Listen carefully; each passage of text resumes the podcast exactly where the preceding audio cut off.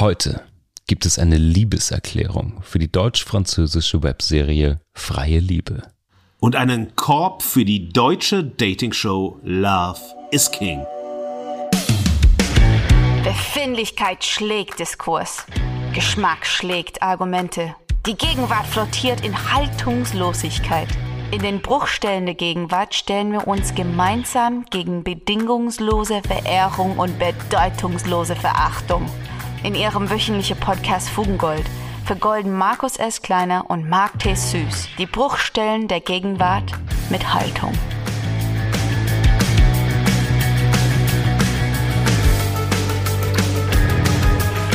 Marc, du hast einiges wieder gut zu machen. Die Fugis haben auf uns in der letzten Woche gewartet und sind nur mit so einem ganz kurzen, kleinen, fragmentarischen Ausblick auf diese Woche von uns vertröstet worden. Aber eigentlich von dir mhm. vertröstet worden, weil ich war ja vorbereitet, ich war da und so weiter. Und warum das Ganze? Du bist in LA in Meditationsreisen hängen geblieben und bist tief in Entschleunigungswellen eingetaucht, ohne aber dabei rechtzeitig zur Fugengoldaufnahme auch wieder aufzutauchen.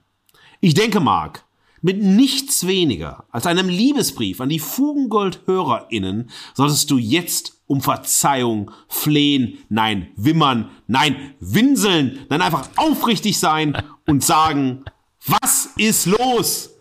Markus, bevor wir unseren Investiturstreit der vergangenen Woche weiterführen, mein Lieber, verzeih mir erstmal mein transatlantisches Reisefieber. Danke, dass du mich mit dem Helikopter aus dem Hippie Canyon rausgezogen hast, an der Kufe hängend, ähm, mich da errettet hast.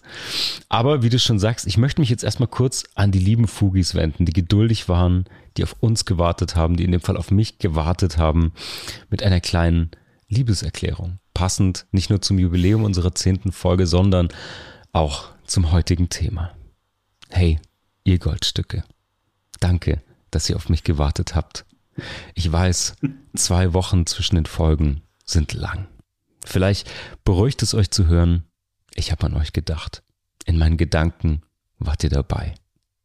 Wenn ich im Cabrio über den Sunset Strip fuhr, saßt ihr auf der Rückbank wenn Strand und Sonne und Wolken am Topanga Beach in einem Blue Dream verschmolzen, lagt ihr neben mir. Und wenn ich nachts über den Mulholland Drive bretterte und die Fernlichter der Stadt schaute, da habe ich euch in der Menge erkannt. So wie ich euch jetzt auch fühle, eure Ohren an meine Lippen gepresst und naja, okay, bevor ich mich jetzt hinreißen lasse, wir sind zurück. Halleluja. Ähm, heute ritzen wir unsere Initialen in, mit einem Herz in die Rinde der Unterhaltungsbranche, denn es soll um die Liebe gehen. Aber Markus, was hast du denn die Woche ohne mich gemacht, ohne Fugengold gemacht? Wie hast du dich denn auf dieses schweren Herzens gewählte Thema vorbereitet, der Liebe? Marc, ich war ja richtig sauer auf dich. Ich musste dich hart rannehmen, verbal, musste dir klar machen, dass es einfach so nicht geht. Und jetzt kommst du, junger Bengel, daher und du hast es geschafft, Marc. Du hast mich berührt und ich glaube, du hast auch die Fugis genauso wie mich berührt mit deinem kleinen, aber ehrlichen, aber wunderschönen äh, Liebes, naja, es ist kein Gedicht, nennen wir es ein Liebesbrief, ein, ein Schrei, ein, ein Verlangen, ein Poetisieren nach Liebe, ähm, so viel Gefühl und so viel Liebe, was da alles in dir steckt. Äh, vielleicht kannten die Fugis das in den letzten folgen noch nicht, haben es noch nicht gespürt, aber heute wissen wir, äh, du bist der Fugengoldmann der Liebe, keine Frage. Du solltest definitiv die Drehbücher der zukünftigen deutschen Dating-Shows, Reality-TV, Liebesformate und Co. schreiben. Das ist mein Veto hier. Äh, liebe Produktionsfirmen, wenn ihr hier zuhören solltet, äh, haut diese ganzen misslungenen Schreiberlinge raus. Ja, wir werden ja heute wieder ein grausames Beispiel haben für misslungene Dating-Shows und stellt Mark ein. Jeder Satz von dir, Mark, durchtränkt von Herztönen und keine Inhalte mehr für die emotionale Mülltonne. Mark, ich danke dir. Gerne. Und jetzt, um ein Kontrapunkt zu setzen, möchte ich davon berichten, dass meine letzte Woche unter anderem von einer seriellen Drastik in Form der US-amerikanischen True Crime Serie Dahmer, Gedankenstrich, Monster, die Geschichte von Jeffrey Dahmer. Es geht zurück auf die Produktion von Ryan Murphy, diesem bekannten äh, US-amerikanischen Regisseur, der auch Pose äh, verantwortet hat, American Horror Story und andere Dinge und Ian Brennan. Und diese äh, Serie schildert die Geschichte des Serienmörders, des äh, Sexualstraftäters äh, Jeffrey Dahmer und äh, arbeitet wie bei Ryan Murphy immer sehr, sehr genau an der eigentlichen Geschichte und schafft es in einer sehr, sehr stark differenzierten Perspektive uns Einblicke in diese Drastik von Begehren, von äh, Gefühlen, von Verlangen, von Abgründigkeiten hineinzuführen. Ich habe dann aber nicht nur mich der Drastik hingegeben, ja, du weißt ja, die Fugis wissen, Drastik ist etwas, was mich immer sehr, sehr stark interessiert und auch fasziniert, sondern ich habe mich im Kunstpalast Düsseldorf auf eine Rundreise durch das Lebenswerk der Fotografin Evelyn Richter, die ungefähr vor einem Jahr verstorben ist, begeben. Evelyn Richter äh, war darauf ähm, aus, immer sehr stark Einblicke in die ostdeutschen Lebenswelten zu vermitteln, die sehr stark an den Menschen sind, die sie in ihren Fotografien dokumentiert hat. Sie war nicht voyeuristisch, sie war nicht zynisch, sie war nicht so zeigefingermäßig draufsichtig und so weiter, sondern sie hat intime Szenen ostdeutscher Lebenswelten mit intimen Kameraperspektiven für uns eingefangen und ähm, ja im Gedächtnis äh, gehalten. Es war eine wahnsinnig beeindruckende Ein äh, Ausstellung, die ungefähr 50 Jahre Lebenswerk von Evelyn Richter dokumentiert hat. Naja, und am Ende dieser Woche kam natürlich mein großes Highlight. Ich habe zusammen mit meiner Mutter ihren 86. Geburtstag gefeiert. Und bei dieser Feier, Marc, liebe Fugis, erzählte meine Mutter äh, den GästInnen unter anderem Geschichten aus meiner Jugend, die glücklicherweise oder hoffentlich bei den Gästinnen als Geburtstagsgeheimnisse verbleiben, wenngleich diese Geschichten sie alle sehr amüsierten. Ich hoffe aber sehr, dass sie niemals bei Fugengold gelüftet werden. Alles klar, nächste Call-in-Sendung mit deiner Mom. äh, sie hatte überhaupt kein Telefon. Liebe Fugis, wir tauchen jetzt noch einmal, wie bereits in unserer letzten Folge, in die Bruchstellen der Fernsehunterhaltung der Gegenwart ein und beschäftigen uns mit den Sprachen und Spielregeln der Liebe und Sexualität im Spannungsfeld von Normierung, Fantasie und Fantasielosigkeit und vor allem aber von Freiheit.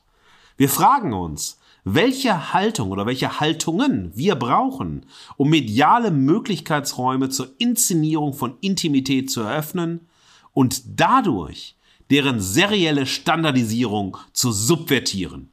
Wir wünschen euch eine fantasievolle und anregende Unterhaltung. Zum Niederknien genial, euphorisch ekstatisiert.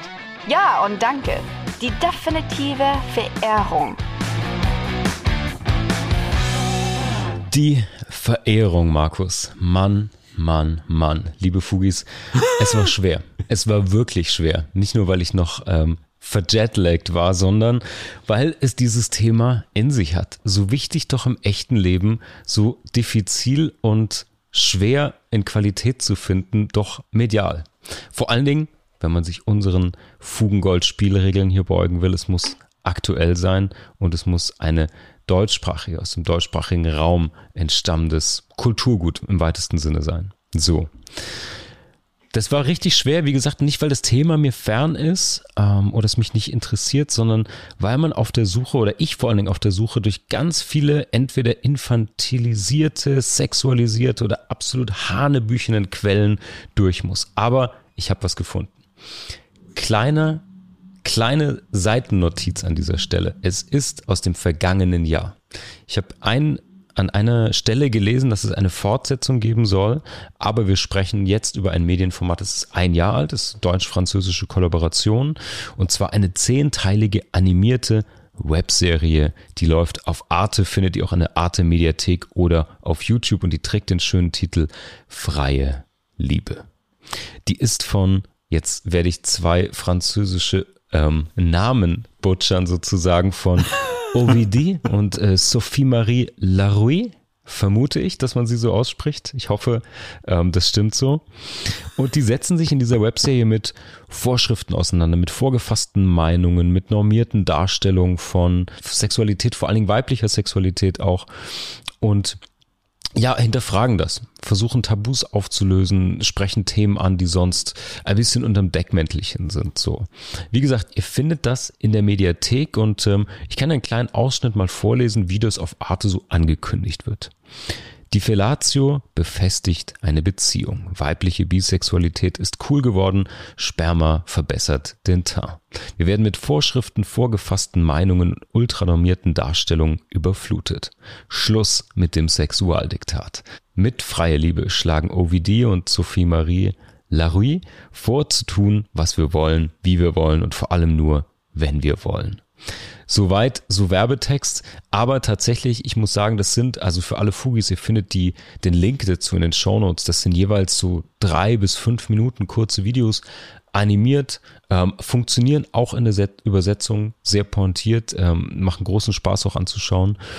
Und da gibt's um, da geht's um verschiedenste Themen. Einmal Sex in Zahlen, verstecktes Blut oder die sogenannte Sex-Sahne. Jetzt ist natürlich die Frage, wer ist das? Wer setzt sich damit auseinander? OVD ist nach Wikipedia-Eintrag eine französische Schauspielerin, Regisseurin, Schriftstellerin und Filmproduzentin. Sophie Marie ist auch eine französischsprachige Komikerin, Schauspielerin, Journalistin und Autorin. Ähm, ja, und wie gesagt, unter diesem Motto Schluss mit dem Sexualdiktat haben sie diese Webserie geskriptet und produziert gemeinsam mit und für Arte. Deswegen sage ich deutsch-französische Produktion, die waren da mit dahinter, deswegen gibt es das auch in der Übersetzung. Und das Spannende für mich, warum habe ich das gewählt zum Thema Liebe? Also zuerst mal fand ich das interessant, weil es spart sich den Kitsch und die Hollywood-Romantik. Es fokussiert auf einen Teil der Liebe und der Beziehung, die es im öffentlichen Raum vielleicht noch zu erkunden gilt, zu besprechen gilt, zu diskutieren gilt.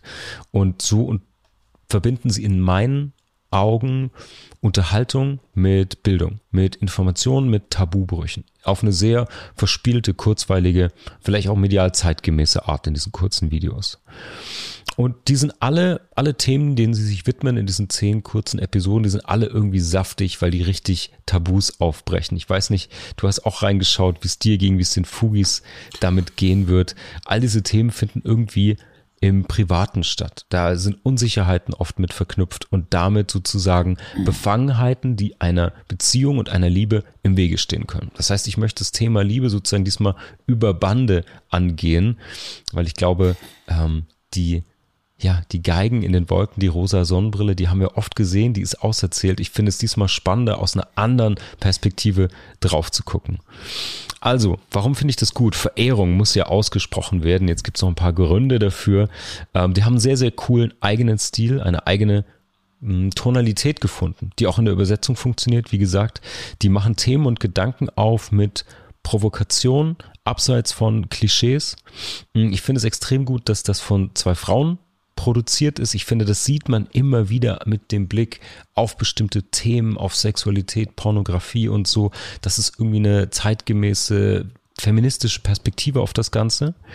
Und jetzt muss ich natürlich noch einfangen. Ihr könnt jetzt zu Recht fragen, ja, okay, irgendwas mit Sex, Mark, es ging doch um Liebe. Bist du nur unten rum? Wie funktioniert das bei dir? Ich will den Bogen kurz schließen, weil die Frage ist natürlich legitim. Auf den ersten Blick geht es in dieser Webserie um Sexualität. Doch, ich habe dieses Thema für Liebe gewählt, weil A, es ist unkitschig, es macht Spaß zu sehen und ist spannender als, sag ich mal, so eine Disney-Romantik. Ist auf jeden Fall ein Teil von diesem Konstrukt Liebe. Und der wichtigere Punkt dabei noch geht's für mich dabei um Freiheit. In dem Fall explizit sexuelle Freiheit, aber damit implizit natürlich auch um Freiheit im Umgang mit Intimität, dem eigenen Körper, dem Körper des Partners und eben einem intimen Austausch. Und ohne jetzt einen riesen Fass aufmachen zu wollen, für mich ist es ein großer Schlüssel für gelungene Beziehungen, zumindest was ich gelesen, besprochen und selbst erfahren habe. Dieser Schlüssel liegt eben in der Freiheit, sich gegenseitig Freiheiten zu lassen, Geheimnisse, Besonderheiten zu bewahren, vielleicht nicht wie im Sommerhaus der Stars voneinander ständig aufs Klo zu gehen, egal ob Nummer eins oder Nummer zwei. Und ja, diese eigenen Freiheit vor allen Dingen, die eigene Freiheit zu finden, sich entfalten zu können und damit vor allen Dingen eine Grundlage zu schaffen, um sich wirklich auf jemanden einlassen zu können. Das ist, glaube ich, eine große Voraussetzung für ja, die Liebe, die Beziehung, erfolgreiche Beziehung aufzubauen, dieses mit sich selbst so weit im Reinen zu sein oder so frei zu sein, dass man sich auf jemanden einlassen kann. Also im Grunde alles, was uns zur Freiheit führt, finde ich relativ wertvoll und daher kann ich meine Verehrung für diese Serie Freie Liebe heute aussprechen. Ja, Marc, äh, spannend, äh, auch sehr äh, pointiert und kurz, so wie die Webserie selbst. Sonst äh, äh, gehst du dich ja in den letzten Folgen in epischen Traktaten, so wie ich auch. ähm, ich fand das ähm, extrem spannend, weil ihr müsst wissen, liebe Fugis, ähm, als wir uns äh, für dieses Thema entschieden haben oder ich diesen Vorschlag gemacht habe, lass uns das nochmal anschließen. Wir hatten ja viele äh, Rückmeldungen, die sagten, könnt ihr noch ein bisschen auf dem Boulevard bleiben. Ihr hattet ja zwei Kunstsendungen und so. Und es gibt ja ein richtig breites Feld, was es da noch zu bearbeiten gibt. Und dann war es extrem leicht, äh, ganz, ganz viele Formate, also Serien, Shows und so weiter zu finden, die man ultra hart verachten kann.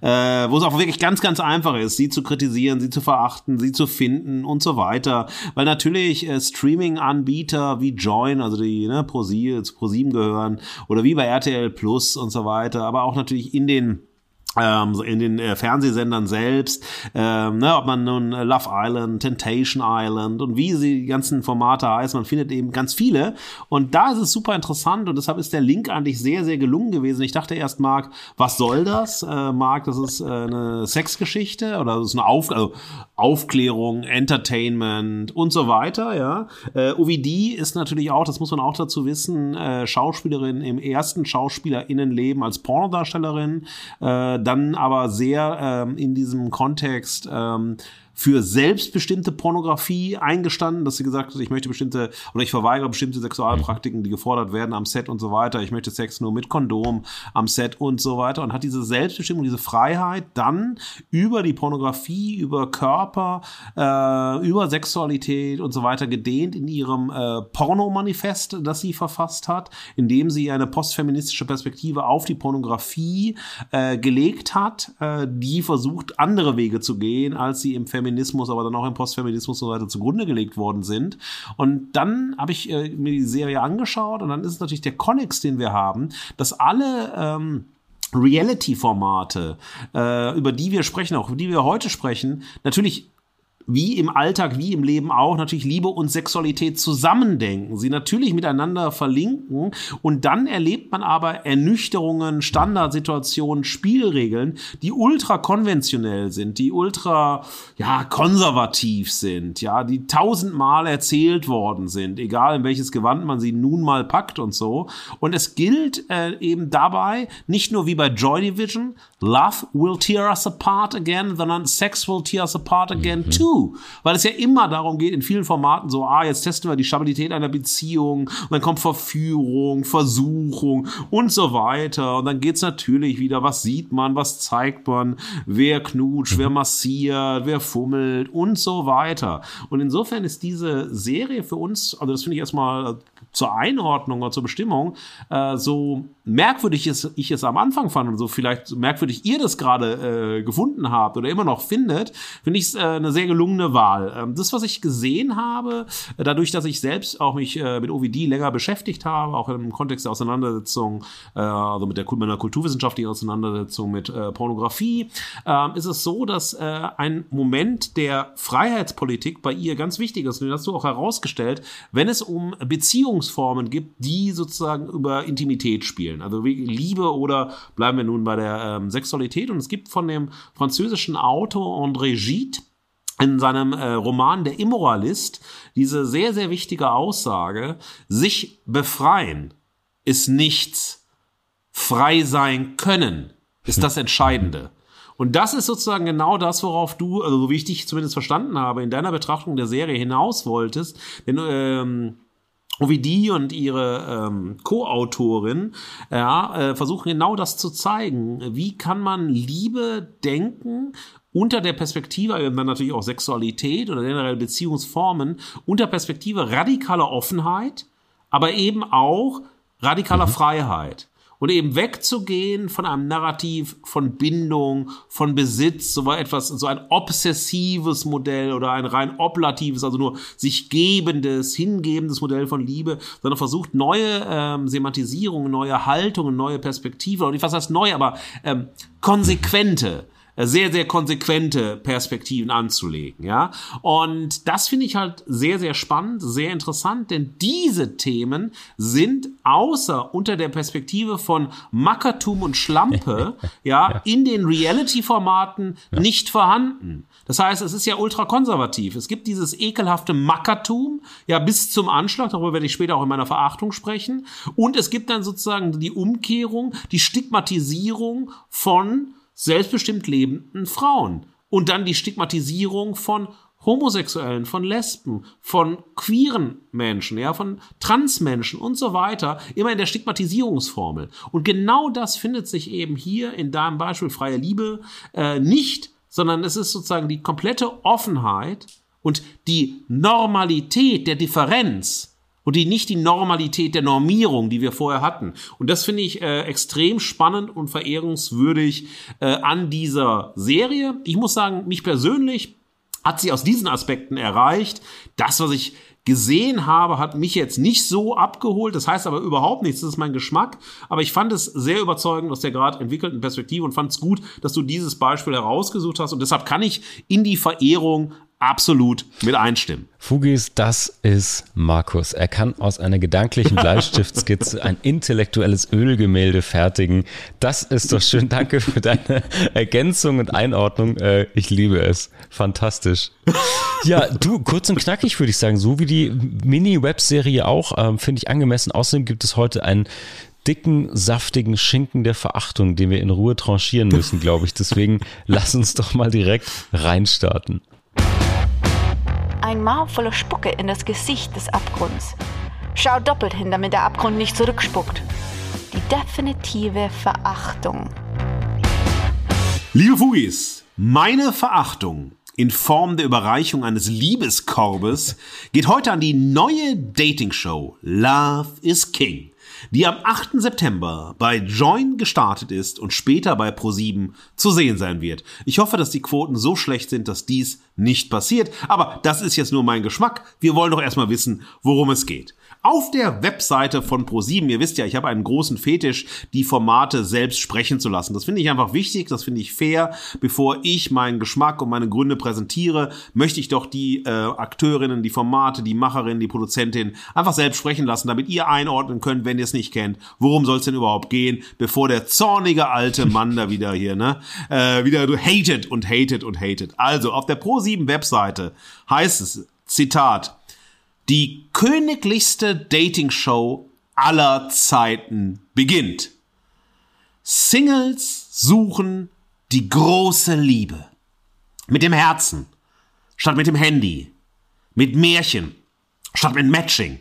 Mit Etikette, statt mit Apps. Welche Singles finden ihren Prinzen oder ihre Prinzessin und schreiten gemeinsam zum königlichen Ball? Zitat Ende. So sieht Pro7, so sieht dann Join dieses Format. Also ihr wisst, äh, nur mal hier zwei, drei Sätze zum Nachgang. Also man will hier das Klassische machen. Man schafft etwas total Ungewöhnliches. Man versetzt sich in eine andere Zeit. Ich werde das gleich noch ausführen, ja. In anderen Gewändern, mit anderen Interaktionsritualen. Aber im Endeffekt geht es darum, Menschen, die die Liebe suchen und bisher nicht gefunden haben, haben jetzt Dank danke, danke, danke, vor allem des Privatfernsehens, ja, die Möglichkeit, diese große Liebe zu finden, weil ne, im Dschungel der Großstadt, ja, auf den verworrenen Wegen der Dörfer und des Landes, da findet man sie nicht, in den sozialen Netzwerken sowieso nicht, ja, da geht's doch nur um Sex, Sex, Sex und so weiter. Also, Das ist sozusagen eines der Kernversprechen der Liebeserzählungen, der Sprachen der Liebe, der Standardsituation, der Spielregeln. Menschen sind enttäuscht auf ihrer Suche nach der großen Liebe und gehen zu einem Bewegbildformat und dort haben sie zum ersten Mal in ihrem Leben wirklich, also wirklich, also wirklich die Chance, diese große Liebe ja zu finden. Neben der Selbstbeschreibung gab es einen äh, köstlichen, einen königlichen äh, Promo-Artikel bei, ich glaube, einer der wichtigsten intellektuellen Zeitschriften dieser Lande. Ich weiß, jetzt werdet ihr schon wieder sagen, der Kleiner ist schon wieder so scheiße klassistisch. Es tut mir leid, ich rede über die bunte ja, und die Bunte hat den Sidekick gegeben, so, ja, wie man das in den Liebesfilmen kennt, den Wingman. Sozusagen war das sozusagen der Sidekick hier für dieses Format. Und da heißt es, im 8.9., also zum Start der ähm, Serie, ist dieser Artikel erschienen. Riesengroß. Ich zitiere. In der neuen Dating-Show Love is King wird im märchenhaften Ambiente geflirtet und gedatet, was das Zeug hält. Ein echtes Schloss ist der Schauplatz der märchenhaften Dating-Show. Drag Queen Olivia, Doppelpunkt Zitat, für Love is King ziehe ich aus meinem kleinen Kiezreich in ein richtiges Schloss und schaffe dort eine Welt zum Verlieben. Für ganz normale, da sind wir wieder bei der Normalisierung, ne? Männer und Frauen, die ich mit meinem Hofstab in Prinzessinnen und Prinzen verwandle.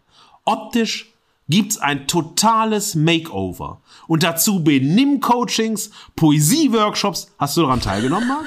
Und Tanztrainings. Weißt du, Olivia kommt ja aus Hamburg. Wir haben uns auf der Reeperbahn noch Ich weiß, ich weiß. Ja. Ich, ich, ja, ich dachte es mir.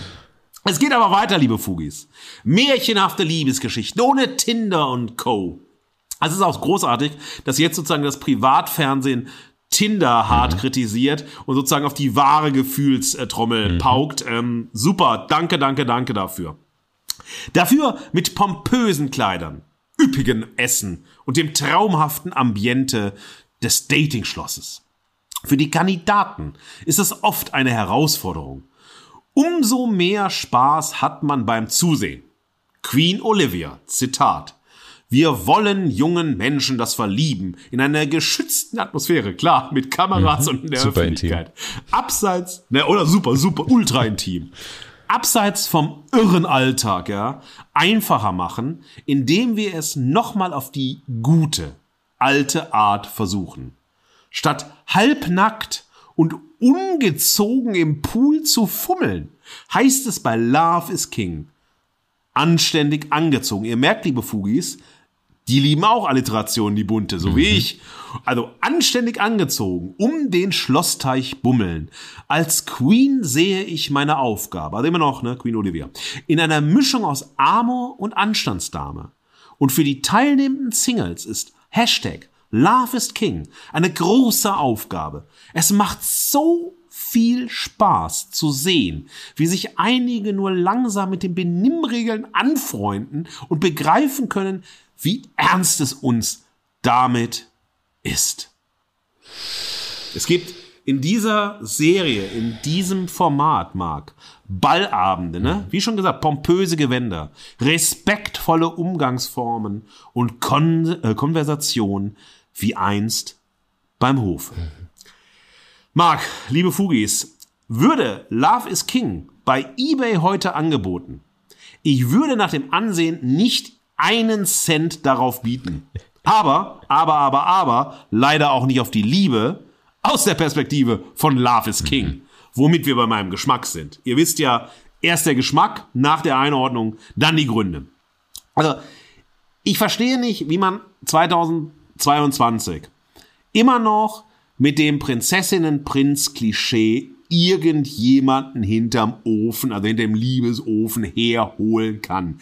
Wer vermittelt eigentlich jungen Menschen in ihrer Kindheit, dass es sozusagen ein Ziel ist, eine Prinzessin zu sein, wie eine Prinzessin auszusehen? Dieses Narrativ oder dieses abgegriffene Klischee findet sich bei allen Hochzeitssendungen, mhm. ja, wo man im äh, Vorabendprogramm dann Brautkleider kaufen kann und so weiter. Es geht immer darum, das Prinzessinnenkleid. Das ist ja tief auch in die Ehenarration Person eingeschrieben. Ich möchte einmal im Leben aussehen wie eine Prinzessin und ich möchte so ein Kleid haben und ich möchte so königlich und so weiter. Und das ist etwas, was mir so schlechte Laune macht, was mich aggressiv macht, was ich nicht nachvollziehen kann, was eine Höllenerfahrung ist, dass du immer wieder, wenn du einschaltest, aber auch wenn du liest und so weiter, dieses Prinzessinnen-Schema bekommst. Und wir haben es hier Darauf werde ich später kommen, in den Gründen, dass wir hier vollkommen taffe, emanzipierte Frauen sagen, sozusagen, um sozusagen diesen Status der Prinzessin zu bekommen, geben sie die Errungenschaften ihrer Emanzipation,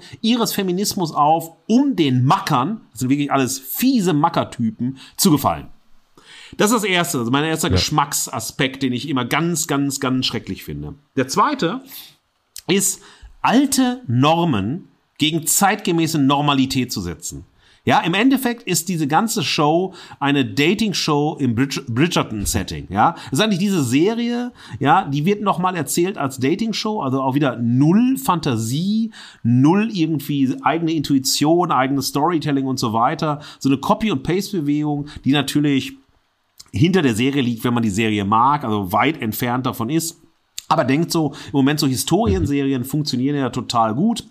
Also machen wir das jetzt einfach auch mal, weil die Leute sind gewöhnt, das zu sehen. Das ist ja der hm, Erfolgsgarant, was einmal gut läuft. Ja. Das muss man in Serie setzen, um es so lange auszuschlachten, bis andere Dinge gut ja. laufen. Und das ist hier ganz, ganz, ganz genauso. Und dann, und das ist etwas, was mich richtig, richtig doll wütend macht, ist Menschenverachtung.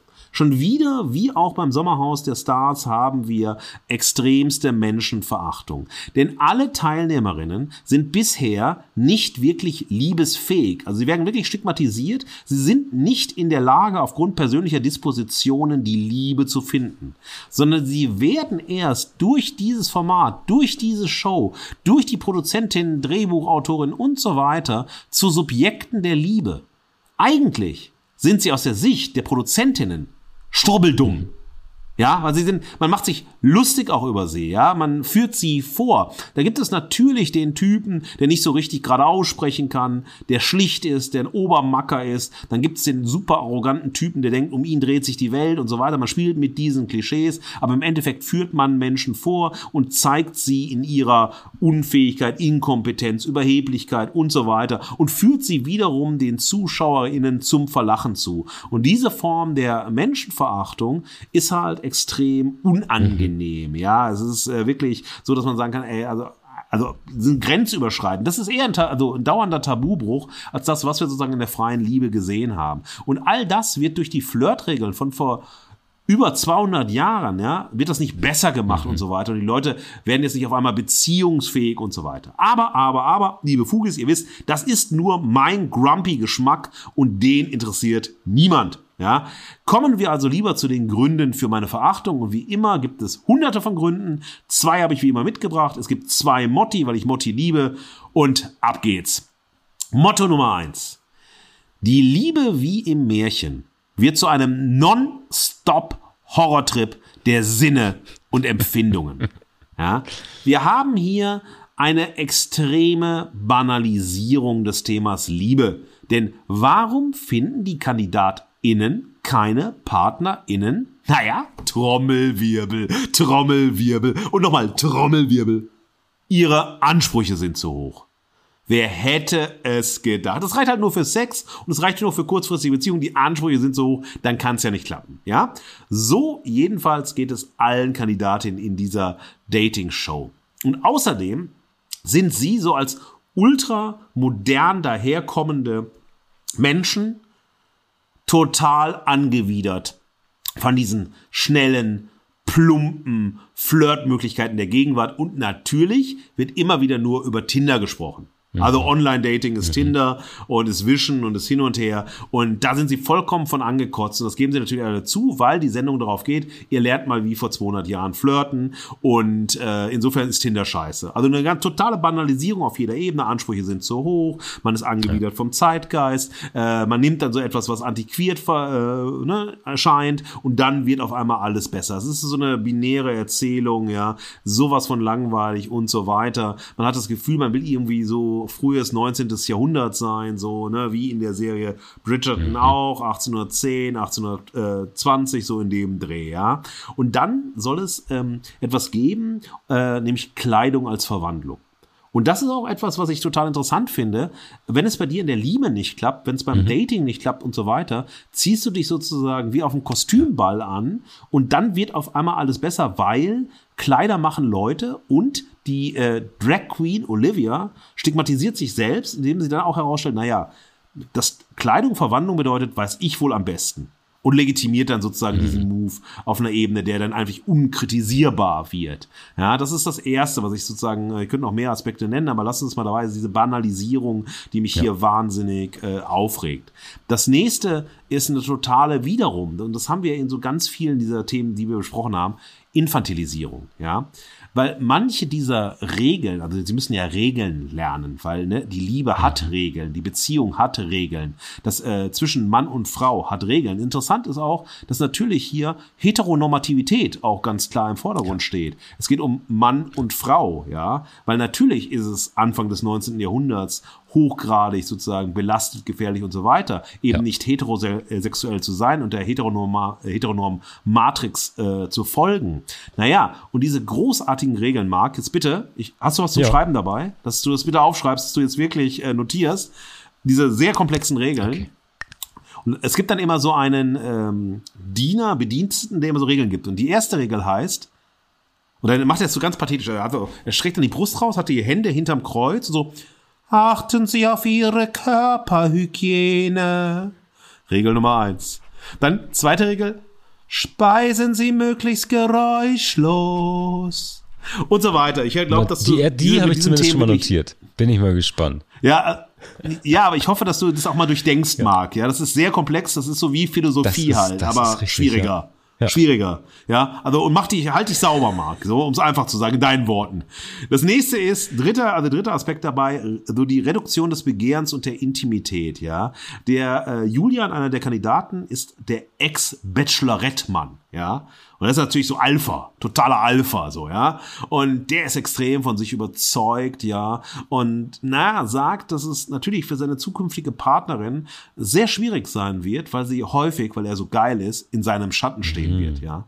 Und deshalb sind so viele Frauen halt ängstlich, sozusagen ihn anzusprechen, ihn zu daten und so weiter.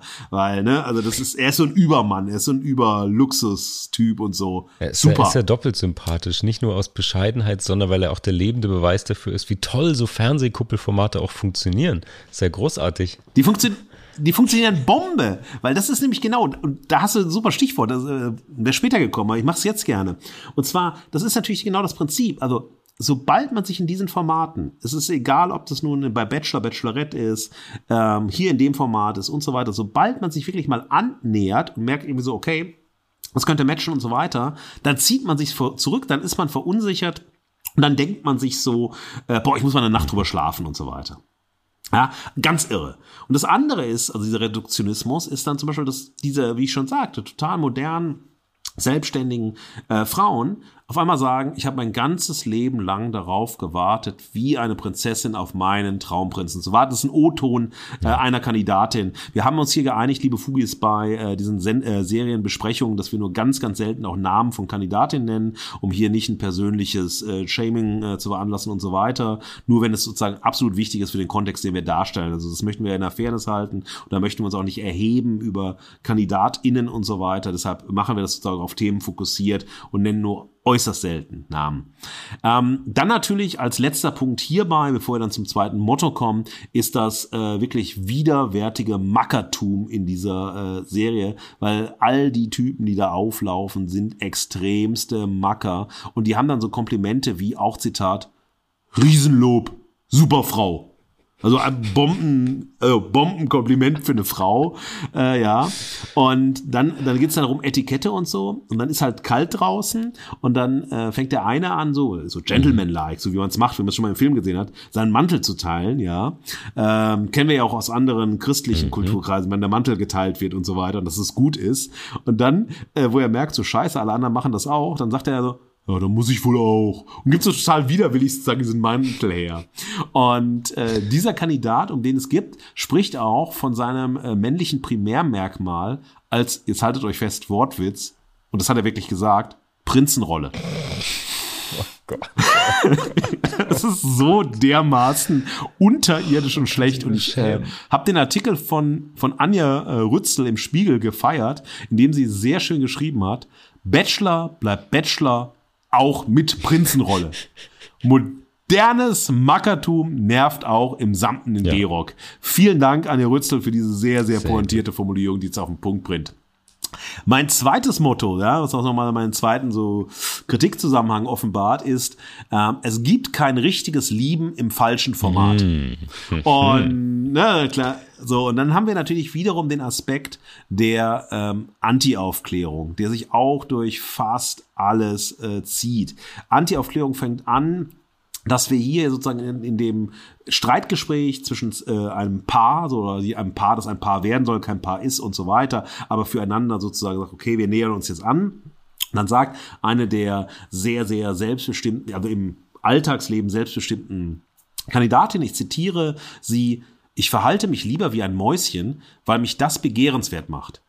Und diese Haltung, also ist natürlich sozusagen, also ist der Abgrund von allem. Das heißt also, ich passe mich den Macker-Erwartungen an, um gesehen, auserwählt und so weiter zu werden. Das will die Gesellschaft von mir. Also wir sind hier so antiquarisch und das ist interessant. Wir sind ja in einer patriarchalen Gesellschaft in der Zeit des Anfang des 19. Jahrhunderts. Ja, sind wir ja natürlich in dieser hart patriarch äh, patriarchalen Gesellschaft so, äh, wo Emanzipation ja extrem riskant war, sehr sehr viel Mut mhm. brauchte und so weiter. Ja, die gesellschaftlichen Verhältnisse noch nicht so waren. Und wir kehren hier bewusst, ob sie es geskriptet bekommen hat oder das sozusagen ihre Haltung sind und so weiter. Das kann keiner nachvollziehen. Also von uns beiden zumindest jetzt nicht mag. Aber man geht genau in dieses, in diese Zeit zurück mit dieser Haltung, um all diesen Konservatismus und so weiter, diese Anti-Aufklärung ähm, zu bestätigen. Ja, ähm, man will für immer, so, weißt du, wenn man sich das so anschaut, weil all diese Paare sind ja nicht auf Ewigkeiten zusammen. Die kommen dann mal, wenn sie mal zusammenkommen beim Bachelor, Bachelorette oder also jetzt hier, ich verrate nicht, wie es ausgeht, ähm, dann sind sie sehr kurz zusammen, sehr medienträchtig zusammen und gehen dann ins Dschungelcamp, erzählen davon, wie hart das war, boah, ne, auch für die Beziehung belastend war, dieser Medienrummel und so weiter. Aber was für mich äh, ein Symptom ist unserer Zeit, ist nämlich, ähm, man will für immer in diesen Formaten letztlich nicht die Liebe finden, sondern man will für immer Single bleiben oder singulär leben. Denn die Hölle, das sind die anderen, klar. Aber vor allem, wenn die andere, der andere als Partneroption erscheinen, dann sind die anderen die Hölle. Zumal ja auch alle Singles auf der Suche nach der oder dem Richtigen sind, Traumprinzen, Traumprinzessinnen, ja, wie, wie sie alle genannt werden, diese aber niemals finden sollen, zumindest nicht langfristig, weil dann genau das das fernsehmediale Gesetz des Seriellen zu Ende führen mhm. würde. Das ist ja die Idee der Suche nach der Liebe in Serienformaten. Es muss immer ja. weitergehen. To be continued. Und es darf niemals enden.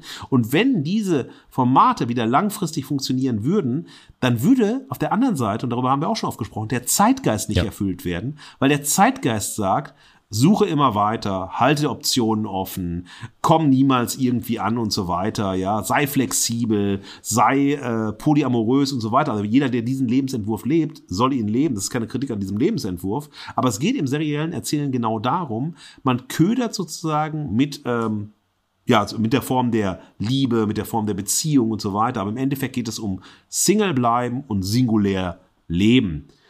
Aber wie lautet eben äh, die kitsch überzogene Gedichtzeile vom Dauerkiffer und Teilzeit-Hippie aus dem Schwabenland, ich rede natürlich von Hermann Hesse, jedem Anfang wohnt ein Zauber inne. Ich habe diese Zeit, äh, diese Zeilen schon in der Schule äh, ganz furchtbar gefunden. Aber das ist nämlich das Kitsch, äh, die Kitsch-Erzählung dieser Formate, die sagen, wir sind immer bei Beziehungsstiftungen am Anfang dabei und dann sind sie zauberhaft. Was danach passiert, ist mhm. scheißegal. Und das hat nämlich auch den Aspekt zu sagen, jede Beziehung ist geil, wenn sie beginnt. Sie wird aber bald sauer. Und das ist so, dann gibt's ja diese, wann wird sie sauer? Nach drei Monaten, nach sechs Monaten und so weiter. Und auch das lernen wir medial, also die Zeitrhythmen von Beziehungen. Wann sind sie gut, wann sind sie schlecht, wie lange sollen sie halten und so weiter. Und aus all diesen Gründen, aus all diesem Geschmack, bekommt die Dating-Show Love is King einen Liebeskorb von mir. Und das nicht deshalb, weil einer der Hauptmacker aus meiner Heimatstadt Duisburg Oha. kommt. Oha. Markus pointiert, scharf beobachtet, fantastisch. Ja, du hast mir ja das Verachtungsthema diesmal vorgeschlagen, vorgesetzt, will ich sagen. Ähm, ich stimme gerne und vollumfänglich mit in diese Verachtung ein.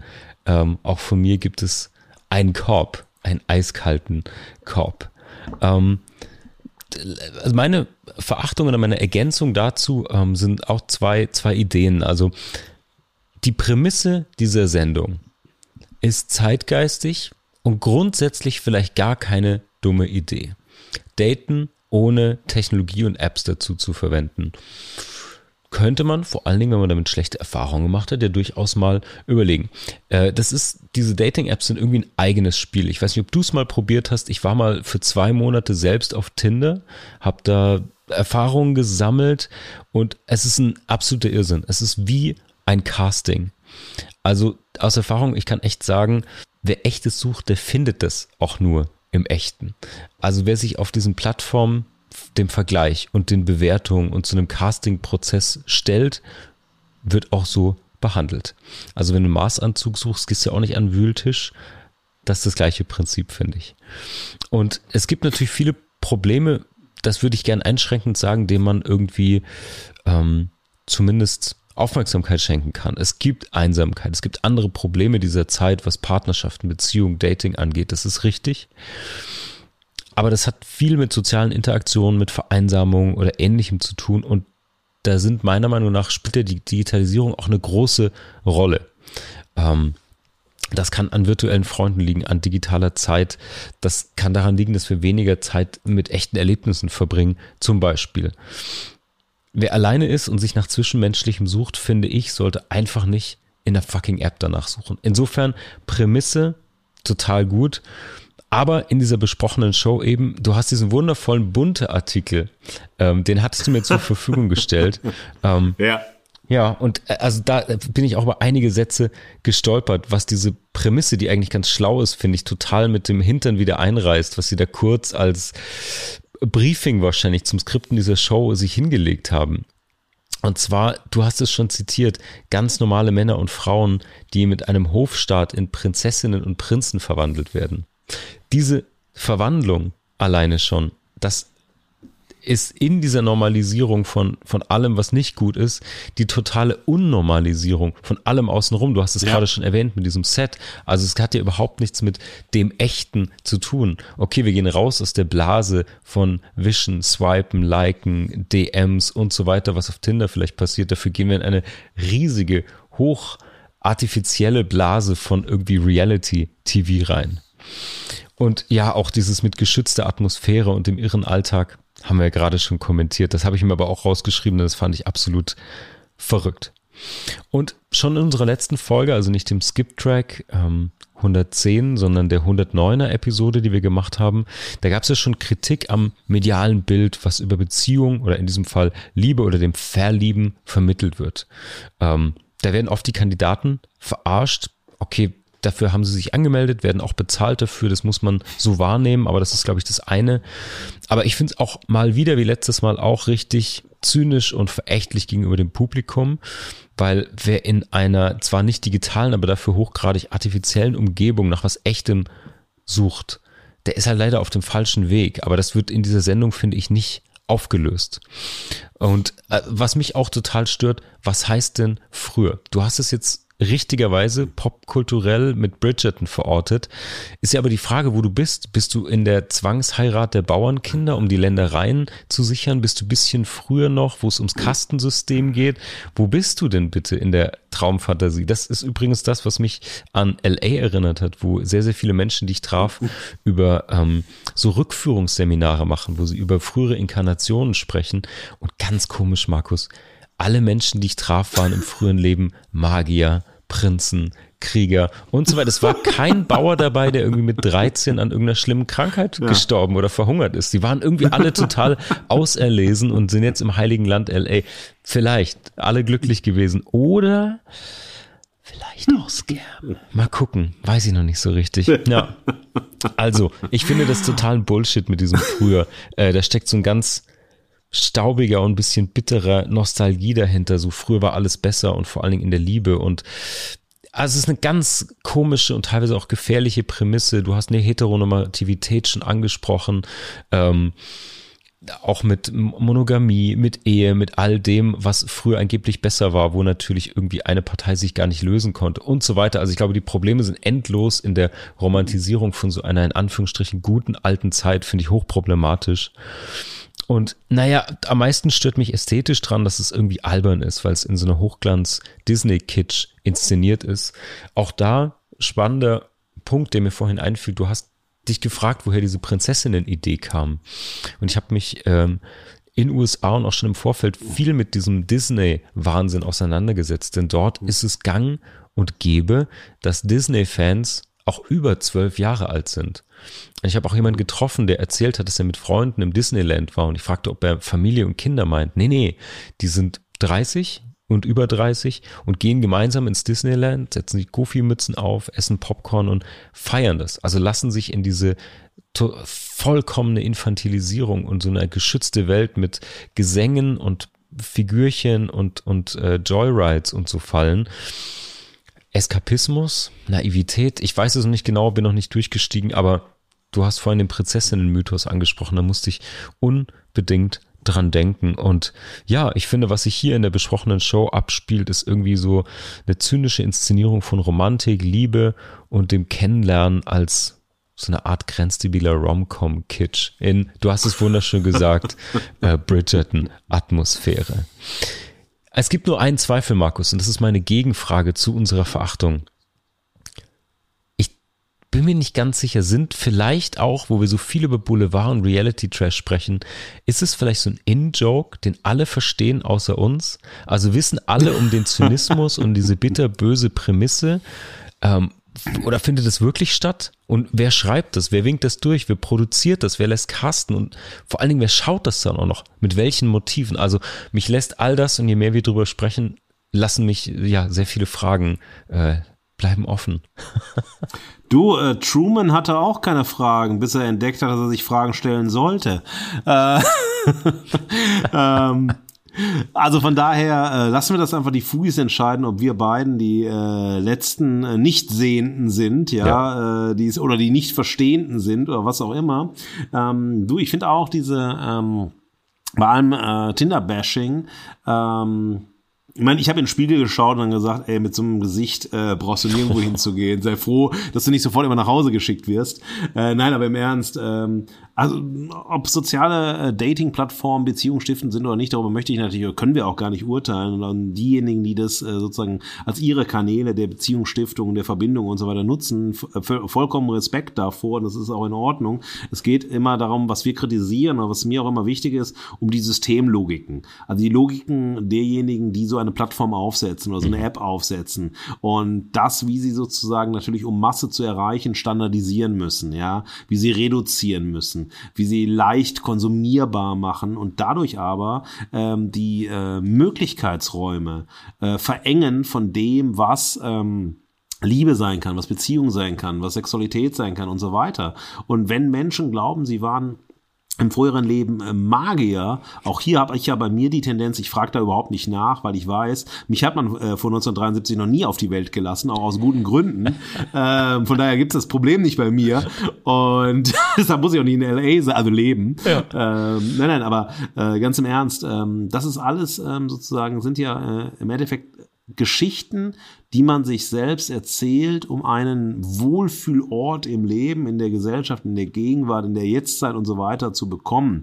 Und diese Geschichten, ich war mal Magier und bin jetzt in LA geboren, sind mir bedeutend lieber als die zynischen Geschichten, äh, die dann so Reality-Formate wie mhm. eben Love is King oder wie das Sommerhaus der Stars und so weiter erzählen, weil sie äh, die Möglichkeitsräume dessen, also eine der tiefsten Gefühle, nämlich der Liebe, völlig pervertieren und einfach nur so in so Zombies so bauen, ja, in leere Hüllen bauen, ja. Und ich habe mal eine äh, eine sehr bekannte, deren Namen ich nicht nennen möchte, Songwriterin und Songcoachin, äh, ja, äh, hat mir mal gesagt, Markus, ähm, das ist ganz einfach bei Liebesliedern, ja. Songs müssen wie Hüllen sein, die sich jeder überstülpen kann. Und das war für mich natürlich der Höhepunkt eines Zynismus, zu sagen, dass du dann eben auch, also man, jeder von uns hat seine Liebeslieder, hat ihre Liebeslieder, die sie begleiten durchs Leben. Das wechselt dann auch, aber immer in Momenten der Enttäuschung, des Glücks, äh, des gemeinsamen Feierns, äh, auch andere Formen der Intimität, hat man äh, ihre, seine Musik, hat man Musik, die dann so tief geht, so viel Gefühl trägt, um die Gefühle, die in einem toben, vielleicht nochmal in eine andere Richtung zu kanalisieren. Und diese Haltung, dass im Endeffekt auch diese Formate lieben, lieber einfach zu so einer Hülle machen, machen, mhm. zu so einem äh, Zombie machen, Begriffszombie machen, den man sich überstülpt, das ist der äh, beißende Zynismus, den ich zutiefst ablehne. Genauso bei denjenigen, die Tinder erfunden haben und so weiter. Ähm, darum geht's uns und das ja. ist mir nochmal wichtig gewesen zu sagen und deshalb sind wir jetzt verdammt nochmal, Marc, bei der Haltung. Yes. Die Stimme der Verehrung und der Verachtung ist die Gegenwart. Und ohne Haltung fallen wir aus der Gegenwart. Die Haltung Fugis, Markus. Wir haben ja heute eine der größten Sehnsüchte überhaupt adressiert. Die Liebe. Und zwar am besten natürlich die echte, die große, die wahre. Dahinter steht oft und vor allen Dingen, wenn er so vermarktet wird wie in unserem verachtungswürdigen Reality-TV-Format, ein erzkonservativer, naiver Bauplan von Ehe, Monogamie, archetypischen Prozessen, Schritt für Schritt Anleitungen, wie man sich zu verlieben hat, welche äußeren Faktoren, welche oberflächlichen Faktoren es dazu braucht, Benimm, Aussehen, Kleidung, Attraktivität. Und da ist es ziemlich egal, ob man nackt am Strand oder in Kaiserin Sissi Gedenkfummel auftritt. Eine hohle Phrase des Verliebens, knallbunt skizzierte Kitsch-Szene der Liebe, die ja, weder näheren Betrachtung noch der Realität standhält. Das lese ich da irgendwie raus. Und ich finde, der Vorwurf, Dating-Apps seien unzureichend, teilweise vielleicht toxisch, deckt sich mit vielen Erfahrungen, muss nicht so sein, wie du schon richtig einschränkend gesagt hast. Ähm, ich erlebe das immer wieder, dass Menschen auch innerhalb dieser Apps gefangen sind, sagen, es funktioniert auf Tinder nicht, ich wechsle einfach die App, statt die Methode, mir was anderes zu überlegen, mich in einen anderen Pool sozusagen an Menschen, mit denen ich connecten möchte, reinzugehen. Aber, also wie gesagt, ich finde die Prämisse der Show nach wie vor nachvollziehbar und auch gut, aber dann wirklich völlig, völlig falsch abgebogen, zynisch und äh, ja, die Antwort ist einfach mit einem großen Zynismus formuliert. Ähm, ich würde irgendwie vom Online-Fake wird hier auf Real-Life-Fake gewechselt in äh, die TV-Inszenierung Fake. Es ist Anstrich, es ist Pose und diese innere Haltung, die Arbeit an sich selbst oder überhaupt eine Idee davon, was es bedeutet, sich vielleicht auf jemanden einzulassen, worauf es ankommt und wie man vielleicht auch zusammenpasst, das wären ja Themen, an die man ran müsste, statt an die Ballkleider. Aber von all dem wird natürlich leider geschwiegen. Ähm, ja, ich weiß nicht, wer vielleicht verzweifelt genug ist, um sich hier Hilfe zu suchen oder was über Liebe lernen möchte, der ist leider verloren. Und wer das zur Unterhaltung schaut, dazu kann ich gar nichts sagen. Und naja, das bringt mich zur Haltung zu unserem verehrungswürdigen Videoshorts, denn ich finde, die gehen für mich, zumindest in dem, was ich jetzt medial konsumiert habe. Ich habe in sehr viele Möglichkeitsräume reingeguckt. Ich habe mir Magazine zum Thema Liebe angeschaut, Ratgeber. Ähm, es gibt einen riesigen Markt an Beziehungs- und Liebescoaches, der heute stattfindet. Es gibt jede Menge Podcasts. Ich muss sagen, das war für mich persönlich, muss ich sagen. Ich weiß, das erreicht viele Menschen. Vielleicht nehmen da auch viele was mit. Für mich zum Thema Liebe war da nichts dabei, was ich verehrenswürdig finde, was irgendwie die Tiefe hat, die wir hier besprechen können, muss ich ganz klar so sagen. Vielleicht können die Fugis mich eines Besseren belehren oder mich als unromantisches Schwein abtun. Das ist beides in Ordnung. Aber deswegen habe ich diesen, den Weg über eine Provokation gewählt heute, wie du eingangs auch schon, schon richtig gefunden hast. Aber ich glaube, dadurch, dass es in meinen Augen gerade in dieser nach außen gerichteten Zeit, gerade über Apps, über Selbstinszenierung, über die pfahlersche Interpassivität in den ganzen Netzwerken, in denen wir rumhängen, über diesen Aufbau von alter Egos auf den verschiedensten Plattformen, sind wir sehr im Außen, sehr in der Inszenierung. Und ich glaube nach wie vor, dass für Beziehung und Liebe die innere Arbeit und eine innere Verbundenheit eigentlich ein Schlüssel ist. Und vielleicht ist ein Weg nicht zu flüstern, sondern einfach mal die Tür einzutreten mit so einem feministischen Punkrock-Provokationskurzfilm. Ähm, und ja, diesen Weg habe ich gewählt und äh, vor allen Dingen jetzt im Vergleich zu unserer Verachtungs-Reality-Show ähm, bin ich ganz zufrieden mit dem Beispiel, weil es einen anderen Zugang gibt, weil das vielleicht so weit mal schockiert oder aufrüttelt oder ekelt oder man damit gar nicht einverstanden ist, dass es aber vielleicht einen Prozess in sich loslöst. Und deswegen, ich glaube, heute eine große Folge von außen und innen, wie so oft, ähm, was wir, glaube ich, auch als Leitmotiv irgendwann ähm, auch schon hatten und sich, glaube ich, auch weiterhin durchziehen wird. Ich finde es gerade in der medialen, kulturellen Projektion immer, immer spannend, wo da äußere und innere Prozesse stattfinden und was das überhaupt noch zulässt an Material sozusagen, an Futter dafür. Ja. Ja, wunderbar, Marc. Ich ähm, finde dein Plädoyer äh, für die äh, Befreiung aus den äh, klebrigen Klischeetöpfen äh, der Intimität oder Intimisierung äh, von Lebenswelten total gut. Ähm, denn ich denke, äh, was wir wieder mal festgestellt haben, und das haben wir auch äh, bei mehreren der prominenten Medienproduktionen, über die wir gesprochen haben, festgestellt, ist Mutlosigkeit äh, gepaart mit Fantasielosigkeit. Denn zu sagen, ähm, ja, eine App ist jetzt nicht der Weg oder dieses Online-Dating oder dieses so alles so easy peasy locker hin und her oder aber Disneys Klischeewelten und so weiter, die ja auch sozusagen, die ja aber, aber Generationen geprägt haben. Das ist ja auch der große Erfolg von Disney halt, äh, narrative Geschichten, Figuren zu entwickeln, die über Jahrzehnte hinweg halt äh, auch archetypisch erzählen und so weiter. Mhm. Also wenn man mal äh, überlegt, was, was gibt's denn dies diesseits, so was ist diesseits von diesen Prägekräften, Prägeerzählungen, Präge-Mediensozialisation. Was gibt es denn davon? Das wäre sozusagen wirklich ein Punkrock, das wäre ein Möglichkeitsraum, das wäre etwas Subversives und dafür braucht man nicht den Postfeminismus, Anarchismus, Punk oder wie auch immer. Also das kann man so machen, wie in deinem Beispiel, klar, äh, aus diesem Geiste inspiriert, aber äh, mir geht es darum, das sozusagen auch nicht wieder ideologisch zuzumachen, mhm. sondern einfach so eine wirklich eine Fantasiearbeit zu leisten. Was ist denn eben äh, diesseits von dem, mit dem wir sozialisiert sind, wie wir aufgewachsen sind? Wo sind äh, vielleicht ungesehene Narrative? Wo sind Narrative, die man ganz anders erzählen kann, auserzählen kann und so weiter? Und im Endeffekt geht es immer wieder und dieses zynische Erzählen von binären Oppositionen, äh, die in sich verhaken, die sich um sich drehen, in denen nichts passiert und die immer wieder in immer neuen Gewändern zu Tode erzählt werden. Und da hat ähm, auf, äh, darauf kommen wir vielleicht gleich noch. Äh, man weiß es nicht. Der große französische äh, Philosoph Roland Barthes eben einen wahnsinnig wichtigen Text geschrieben, die Fragmente einer Sprache der Liebe. Und in diesen Fragmenten einer Sprache der Liebe sammelt er äh, das Sprechen der Liebenden aus der Literatur und so weiter zusammen. Und macht es ähm, ganz alphabetisch. Also wirklich von A bis Z durchgehen, ja. ja. Von Abhängigkeit bis zugrunde gehen. Ähm, und das finde ich ganz interessant, mal, dass sich alle Fugis selber fragen könnten und mal aufschreiben könnten, welche Sprachen der Liebe haben sie geprägt? Äh, welche Sprache der Liebe sprechen sie nach?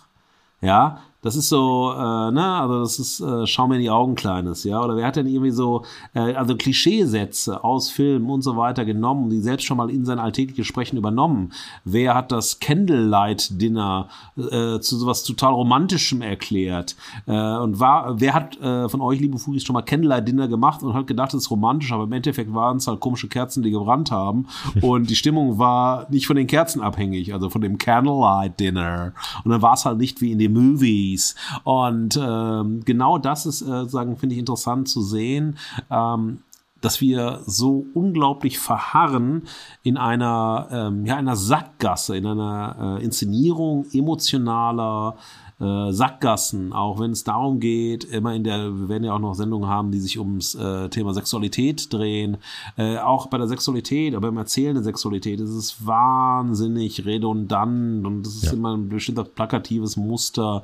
Was sind Schönheitsnormen und was ist dann Abweichung von Schönheitsnormen und so weiter. Also ich habe eher das Gefühl, dass es ähm, Redundanzkulissen sind, in denen wir uns bewegen, die vollkommen fantasielos sind, aber das, was uns am nächsten geht, also eines der Gefühle, das am tiefsten in uns eindringt, das uns äh, wirklich mit Licht erfüllt im Sinne von, dass wir leuchten, dass wir strahlen, dass wir begeistert sind und so weiter, ähm, dass das so äh, eine LED-Lampe ist ja, die, die ja. zum Leuchten gebracht wird und so weiter und kein schönes, warmes, tolles Licht gibt. Da bleibt es äh, als letzter Haltungssatz ähm, dazu diese alte Weisheit von Oskar Negt und Alexander Kluge aus ihrem Buch Öffentlichkeit und Erfahrung von 1972. Wie kann man das Mediensystem, wie kann man das Gesellschaftssystem ändern? Aber sie bleiben halt hier beim Mediensystem. Ideen gegen Ideen, Produkte gegen Produkte, Produktionszusammenhänge gegen Produktionszusammenhänge. Und das ist im Endeffekt das, was äh, wir bei Freier Liebe gesehen haben, mhm. dass das sozusagen eben genau das versucht, auch wenn es in durchaus äh, Klischee-Sackgassen manchmal stecken bleibt mhm. oder so, aber es versucht genau das und das wäre sozusagen die Haltung für mich im Kontext der Medialisierung von Intimität, von Liebe, von Partnerschaft und so weiter. Was für eine Haltung heute, Markus. Ähm, richtig viele Sekundärquellen. Ich glaube, die Fugis haben eine ganze Literaturliste heute bekommen. Ich genieße das aber sehr, vor allen Dingen Roland Barths ähm, alphabetische Liebessprachen äh, mag ich auch sehr. Richtig, richtig gut. Mal gucken, wer von uns alphabetische Zitate sammelt und wie wir am Ende dabei dastehen würden. Naja, Markus, ähm, was für eine Folge. Ich habe äh, viel mitgenommen. Es hat Spaß gemacht, sich zwischen zuckerklebrigen äh, Liebesklischees auch mal ein saures Gürkchen der Provokation reinzuziehen. Und ich bin sehr gespannt, was die Fugis nach dieser Folge uns für Liebesbriefe schreiben oder für Körbe geben. Oh yeah. Liebe Fugis, äh, wow, äh, das war wieder sehr, sehr intensiv. Ähm, Aufnahmezeit im Moment ist 22.53 Uhr, hamburgerischer und Berliner Zeit. Äh, wir sind hier das äh, Syndikat und die Symbiose der äh, Podcast-Liebe. Ähm, ja, und äh, nächste Woche werden wir euch natürlich jetzt noch nicht verraten, was wir nächste Woche hören, sondern müsst ihr zu Insta Live kommen, immer dienstags 18 Uhr. Dann erfahrt ihr das Thema der nächsten Woche. Wir versprechen versprechen euch, dass wir jetzt nicht wieder über serielle Fernsehunterhaltung sprechen werden, den Boulevard wieder verlassen werden. Wir sind abgebogen. Wohin wir abgebogen sind, werdet ihr morgen Abend äh, in nee, wohin wir abgebogen sind, werdet ihr am Dienstag bei Insta Live hören, nachdem ihr diese Folge gehört habt. Und ja, wir freuen uns auf Reaktionen, wir freuen uns auf Feedback, wir freuen uns auf Veto. Denkt immer an unsere Veto-Sendung, die jetzt auch bald kommen wird, mit eurem Veto zu unserer Verehrung, zu unserer Verachtung, zu unserer Haltung, zu einzelnen Themen. Themen. Marker nochmal erklären, äh, wie das funktioniert, wie die Einsendungen funktionieren sollen zum Veto. Und dann wünschen wir euch eine liebevolle, eine intime, eine zärtliche und vor allem eine fantasielose äh, und. Und vor allem eine fantasievolle Liebeswoche. Oh, was für was. Zum Abschied noch ein Liebesbrief von dir auch, nachdem ich zum Anfang einen rausgehauen habe. Fantastisch. Ihr werdet verwöhnt heute, Fugis. Das Fugengold Fußbad heute, zumindest das akustische. Ja, Fugis, ihr könnt uns mit Feedback bombardieren. Per DM, per E-Mail, per Kontaktformular auf fugengold.de. Und wenn ihr ein Veto einlegen möchtet, dann könnt ihr das natürlich wie immer auf am besten per Instagram tun, schriftlich oder als Voice Message, wenn ihr das in unserer Veto-Folge besprechen wissen möchtet oder auch veröffentlicht, dann schreibt das bitte dazu, sagt uns das bitte mit dazu, dann könnt ihr Teil der Veto-Folgen werden. Und ansonsten würde ich sagen, für alle, die wir diese Woche beim MMA Live-Event in der Ritze Hamburg sehen, wir freuen uns sehr, wer Live-Veto geben will auf dem Stuhl im Ring. Ähm, wir werden davon berichten. In diesem Sinne, Fugis, bleibt golden. Wir lieben euch. Bis nächste Woche. Das war Fugengold für diese Woche. Mehr Haltung zur Gegenwart findet ihr auf fugengold.de und überall, wo es Podcasts gibt. Schenkt uns eure Verehrung und gebt uns eure Verachtung. Jetzt Fugengold abonnieren und keine Folge mehr verpassen. Fugengold wird produziert vom Sweet Spot Studio. Redaktion und Moderation Markus S. Kleiner und Marc T. Süß. Sprecherin Sam Stokes.